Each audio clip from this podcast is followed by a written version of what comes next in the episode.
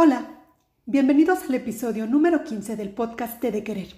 La historia que leeremos hoy fue escrita por Mariana Enríquez, escritora, periodista y docente, considerada hoy en día la mayor exponente de la literatura de terror en Argentina. Dicho lo anterior, aquí vamos. Pablito clavó un clavito, una evocación del petizo orejudo. La primera vez que se le apareció fue en la salida de las nueve y media de la noche, la que se hacía en ómnibus. Fue durante una pausa del relato, mientras recorrían el tramo que iba desde el restaurante que había sido de Emilia Basil, descuartizadora, hasta el edificio donde vivía Gilla Murano, envenenadora. De todos los tours por Buenos Aires que ofrecía la empresa para la que trabajaba, el de crímenes y criminales era el más exitoso. Se hacía cuatro veces por semana, dos en ómnibus y dos a pie, dos en inglés y dos en español. Pablo supo que, cuando la empresa lo designó como guía del Tour de Crímenes, le estaba dando un ascenso. Aunque el sueldo fuera el mismo, sabía que tarde o temprano, si lo hacía bien, la cifra también iba a ascender. El cambio lo había alegrado mucho. Antes hacía el tour Arquitectura Art Nouveau de Avenida de Mayo, que era muy interesante, pero aburría después de un tiempo.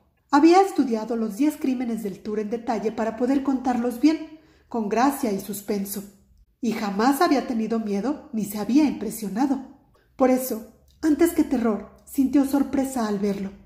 Era él, sin duda, inconfundible, los ojos grandes y húmedos, que parecían llenos de ternura, pero en realidad eran un pozo oscuro de idiocia, el chaleco negro y la estatura baja, los hombros esmirriados y en las manos esa soga fina, el piolín, como lo llamaban entonces, con que le había demostrado a la policía sin expresar emoción alguna, cómo había atado y asfixiado a sus víctimas. Y las orejas enormes, puntiagudas y simpáticas, de Cayetano Santos Godino, el petizo orejudo, el criminal más célebre del tour, quizá el más famoso de la crónica policial argentina, un asesino de niños y de animales pequeños, un asesino que no sabía leer ni sumar, que no distinguía los días de la semana y que guardaba una caja llena de pájaros muertos debajo de su cama. Pero era imposible que estuviera ahí, donde Pablo lo estaba viendo. El petizo orejudo había muerto en 1944, en el expresidio de Ushuaia, en Tierra del Fuego, el fin del mundo.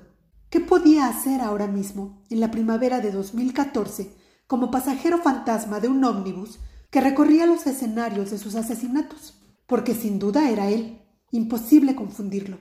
El aparecido era idéntico a las numerosas fotos de época que se conservaban. Además, había suficiente iluminación como para verlo bien. El ómnibus llevaba las luces encendidas.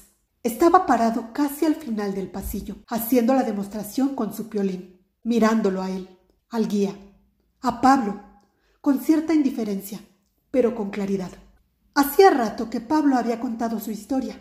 Lo venía haciendo desde hacía dos semanas y le gustaba mucho. El petizo orejudo había acechado una Buenos Aires tan lejana y tan distinta que resultaba difícil sugestionarse con su figura. Y sin embargo, algo debía haberlo impresionado vivamente, porque el petizo se había presentado, aunque nadie más lo veía.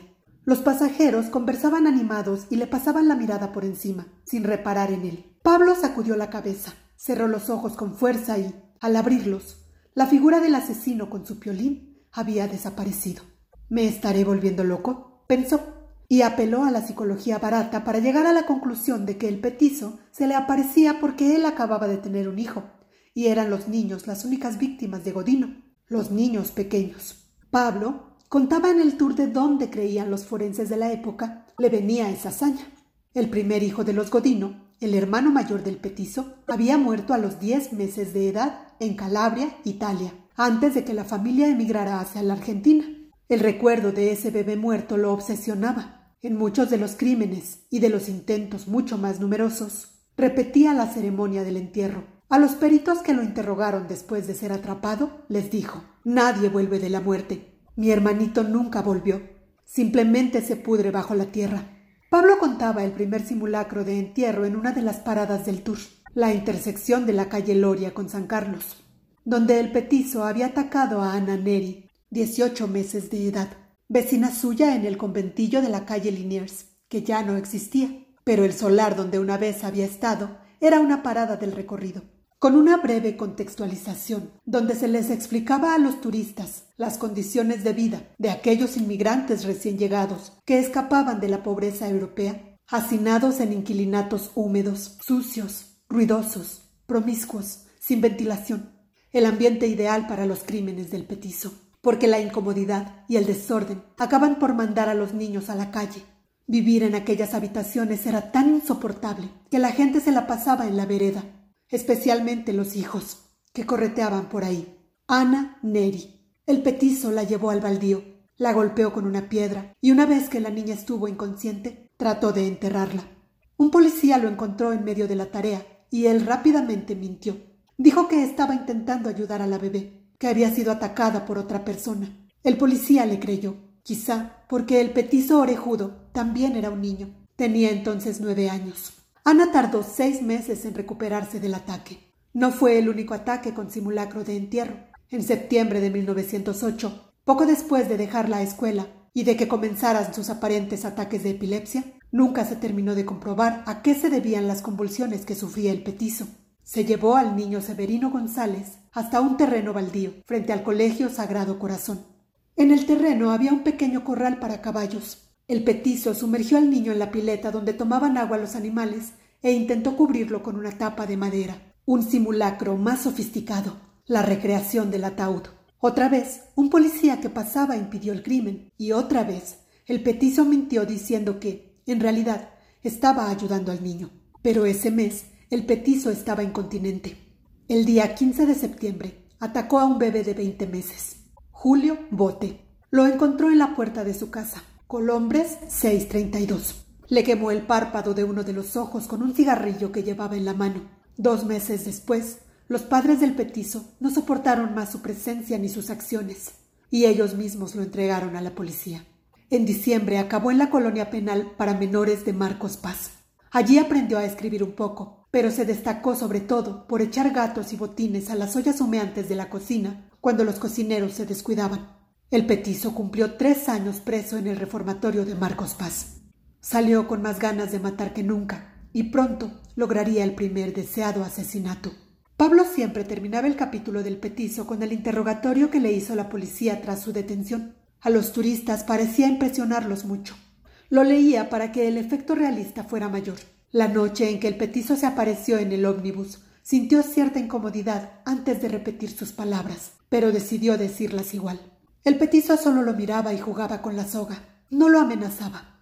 ¿No siente usted remordimientos de conciencia por los hechos que ha cometido? No entiendo lo que ustedes me preguntan. ¿No sabe usted lo que es el remordimiento? No, señores. ¿Siente usted tristeza o pena por la muerte de los niñitos Giordano, La Aurora y Vainikov? No, señores. ¿Piensa usted que tiene derecho a matar niños? No soy el único. Otros también lo hacen. ¿Por qué mataba usted a los niños? Porque me gustaba. Esta última respuesta provocaba la desaprobación colectiva de los pasajeros, que en general parecían contentos cuando se cambiaba de criminal y se pasaba a la más comprensible, Gilla Murano, quien envenenó a sus mejores amigas porque le debían dinero. Una asesina por ambición, fácil de entender el petizo, en cambio, incomodaba a todos. Esa noche, cuando llegó a su casa, Pablo no le contó a su mujer que había visto el espectro del petizo, tampoco a sus compañeros, pero eso era normal. No quería tener problemas en el trabajo. En cambio, le molestaba no poder hablarle de la aparición a su esposa. Dos años atrás se lo hubiera contado. Dos años atrás, cuando todavía podían confesarse cualquier cosa sin miedo, sin recelo, era una de las tantas cosas que habían cambiado desde el nacimiento del bebé. Se llamaba Joaquín, tenía seis meses. Pero Pablo seguía diciéndole el bebé. Lo quería, al menos eso creía. Pero el bebé no le prestaba demasiada atención. Aún estaba aferrado a su madre, y ella no ayudaba, no ayudaba para nada. Se había convertido en otra persona, temerosa, desconfiada, obsesiva. A veces, Pablo le preguntaba si no estaría sufriendo una depresión posparto otras solamente se malhumoraba y recordaba con nostalgia y algo, mucho, de enojo, los años previos al bebé. Ahora era todo distinto. Ella ya no lo escuchaba, por ejemplo. Fingía hacerlo, sonreía y hacía que sí con la cabeza, pero estaba pensando en comprar zapallo y zanahoria para el bebé, o en si la irritación que el bebé tenía en la piel sobre las caderas podía haber sido causada por el pañal descartable, o se trataba de alguna enfermedad eruptiva. Ni lo escuchaba, ni quería tener sexo, porque estaba dolorida después de la episiotomía, que no terminaba de cicatrizar y para colmo, el bebé dormía con ellos en la cama matrimonial. Había un cuarto esperándolo, pero ella no se animaba a dejarlo dormir solo. Le tenía miedo al síndrome de muerte súbita. Pablo había tenido que escuchar hablar de esa muerte blanca durante horas, mientras trataba en vano de calmarle la ansiedad a ella, que nunca había tenido miedo, que alguna vez lo había acompañado a escalar montañas, y había dormido en refugios mientras nevaba afuera. Ella, que había comido hongos con él todo un fin de semana alucinando. Esa misma mujer, ahora, lloraba por una muerte que no había llegado y posiblemente no llegara nunca. Pablo no recordaba por qué tener un hijo le había parecido una buena idea. Ella no hablaba de otra cosa. Se habían terminado las charlas sobre los vecinos, las películas, los escándalos familiares, los trabajos, la política, la comida, los viajes. Ahora solo hablaba del bebé y hacía como que escuchaba cuando se trataban otros temas. Lo único que parecía registrar, como si la despertara de un sopor, era el nombre del petizo orejudo, como si su mente se iluminara con la visión de los ojos del idiota asesino, como si conociera esos dedos delgados que sostenían la cuerda. Decía que Pablo estaba obsesionado con el petizo. Él no creía que fuera así, Sucedía que los otros asesinos del tour macabro por Buenos Aires eran aburridos. La ciudad no tenía grandes asesinos, si se exceptuaban los dictadores, no incluidos en el tour por corrección política. Algunos de los asesinos de los que Pablo hablaba habían cometido crímenes atroces, pero bastante comunes según cualquier catálogo de violencia patológica. El petizo era distinto, era raro, no tenía más motivos que su deseo, y parecía una especie de metáfora, el lado oscuro de la orgullosa Argentina del centenario, un presagio del mal por venir, un anuncio de que había mucho más que palacios y estancias en el país, una cachetada al provincianismo de las élites argentinas, que creían que sólo cosas buenas podían llegar de la fastuosa y anhelada Europa. Lo más hermoso era que el petizo no tenía la más mínima conciencia de esto, a él solo le gustaba atacar niños y encender hogueras, porque también era pirómano. Le gustaba ver las llamas y observar el trabajo de los bomberos, sobre todo cuando se caían al fuego, como le había dicho a uno de los interrogadores. Era con fuego la historia que había hecho enojar a su esposa. Ella acabó levantándose de la mesa, gritándole que nunca más le hablara del petizo, nunca más, por ningún motivo. Se lo había gritado mientras abrazaba al bebé, como si tuviera miedo de que el petizo se materializara y lo atacara. Después se había encerrado en la habitación y lo había dejado comiendo solo. Él la mandó a la mierda mentalmente. La historia era impresionante, en efecto, no para armar tanto escándalo, pero sí muy brutal. Ocurrió el 7 de marzo de 1912.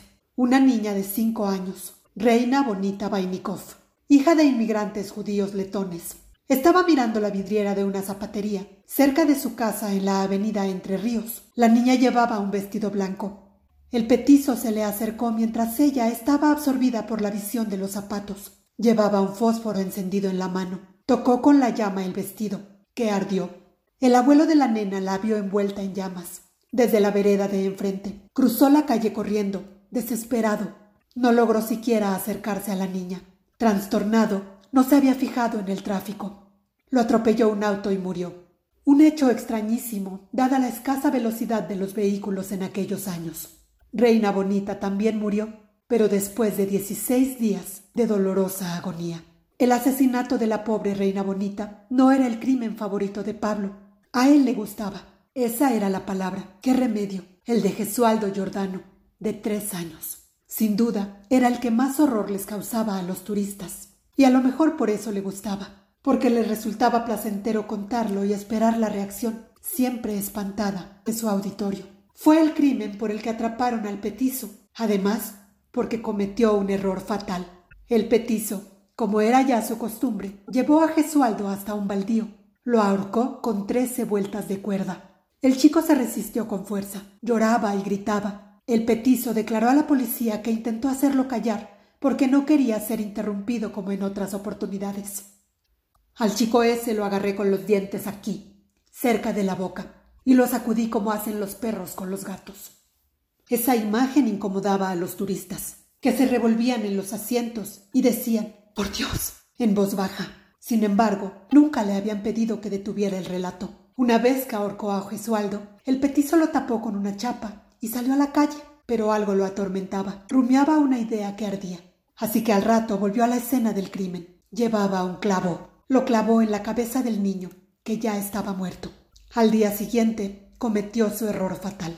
¿Quién sabe por qué? Asistió al velorio del niño al que había matado. Dijo más tarde que quería ver si todavía tenía el clavo en la cabeza. Confesó este deseo cuando lo llevaron a presenciar la autopsia, después de la denuncia del padre del niño muerto. Cuando el petizo vio el cadáver, hizo algo muy extraño. Se tapó la nariz y escupió, como si le diera asco, aunque el cuerpo todavía no había entrado en estado de descomposición. Los forenses, por algún motivo que la crónica policial de la época no explica, lo hicieron desnudar. El petizo tenía una erección de 18 centímetros. Acababa de cumplir 16 años. Ese relato no podía contárselo a su mujer. Una vez había intentado hablarle de las reacciones de los turistas ante el último crimen del petizo, pero antes siquiera de empezar el relato, se dio cuenta de que ella no lo estaba escuchando.